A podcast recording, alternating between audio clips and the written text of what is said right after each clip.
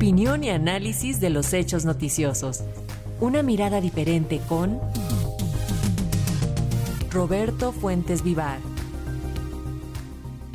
Y el presidente Andrés Manuel López Obrador en el 2018, entonces presidente electo, anunció la fusión de Diconsa y Liconsa para crear seguridad alimentaria mexicana Segalmex. Supuestamente el principal objetivo del nuevo organismo sería optimizar los recursos y mejorar la distribución alimentaria.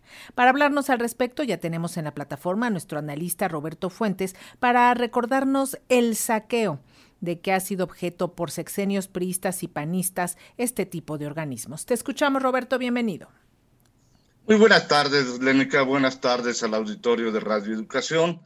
Pues como lo escuchábamos, ayer fue detenido René Gavira Segreste cuando se presentó para entregarse eh, al, al, Ministerio Público Federal y hoy le fue dictada la prisión preventiva. Ya antes eh, había sido detenido en Argentina Manuel Lozano Jiménez, quien era el director comercial de esa entidad paraestatal, en donde el desfalco podría ascender hasta 20 mil millones de pesos según algunas fuentes. Con esta detención, pues prácticamente se encuentran ya eh, aprehendidos los dos de los principales funcionarios de esa empresa.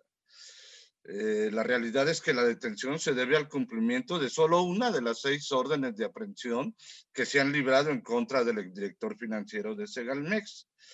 Este caso comenzó a los pocos meses de que nació este organismo. De hecho, la Auditoría Superior de la Federación detectó en 2019, 2020 y 2021 posibles irregularidades en las finanzas de Segalmex y de sus empresas filiales Liconza y Diconsa, que sumarían alrededor de 15 mil millones de pesos.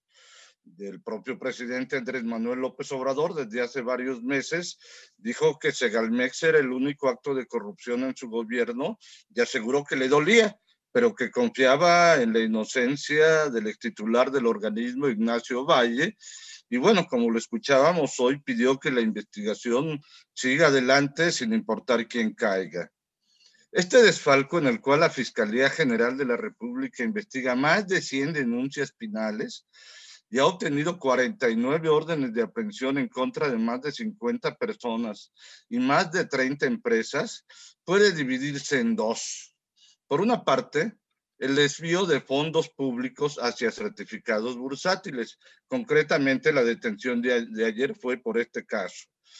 Eh, según la Secretaría de la Función Pública, de los 700 millones, ya casi 600 han sido recuperados. Esa es una parte. La otra parte es un esquema de adquisición de alimentos y servicios que nunca llegaron no se entregaron en su, totalidad o definitivamente no pudieron transparentarse.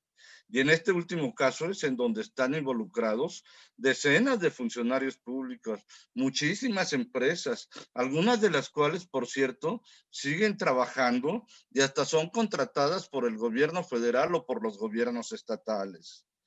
La detención de Gavira no significa el fin de las investigaciones, pues quedan aún muchas dudas, como por ejemplo, pues eh, realmente Ignacio Ovalle no sabía lo que sucedía a su alrededor. Esa es una de las dudas. La otra es cuál es el monto real del desfalco de todo este esquema fraudulento. Y otra duda más es qué va a pasar con las empresas y los empresarios involucrados. Definitivamente el caso de Segalmex es un intento fallido primero por recuperar la seguridad alimentaria a través de un organismo público que se dedicara a la adquisición de alimentos y su distribución entre las clases más desprotegidas. Algo similar a lo que fue la Comisión Nacional de Subsistencias Populares, la famosa CONASUPO, que duró muchas décadas eh, cumpliendo su función, pero que terminó por ser privatizada y muchas de sus tiendas ahora son vinaterías de lujo con el nombre de Alianza. Hay que recordar que precisamente en Conasupo, antes de su privatización, se realizaron diversos fraudes durante el sexenio de Carlos Salinas de Gortari.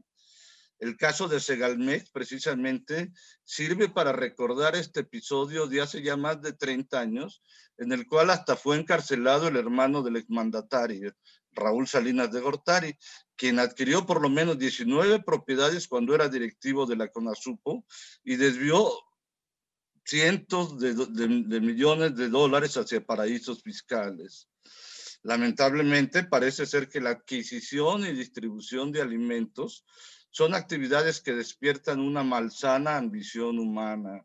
Nada más hay que ver en el sector privado cómo los mayoristas actuales obtienen ganancias de 400 o 500% sin importarles que promuevan la inflación y motivando el descontento de millones de habitantes, sobre todo de los más humildes.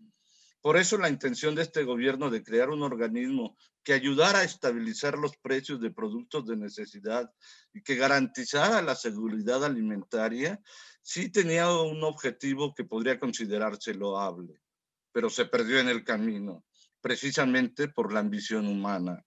Ojalá las investigaciones y las detenciones lleguen hasta sus últimas consecuencias, pues se trata de un caso que empaña profundamente a este sexenio y a la cuarta transformación.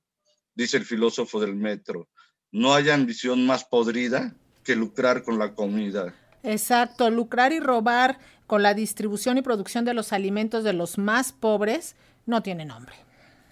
Así es, y lamentablemente en este caso fueron funcionarios públicos, por lo que sí merecen, la verdad, eh, pues que la, la, propia sociedad eh, tenga, eh, sea respetada.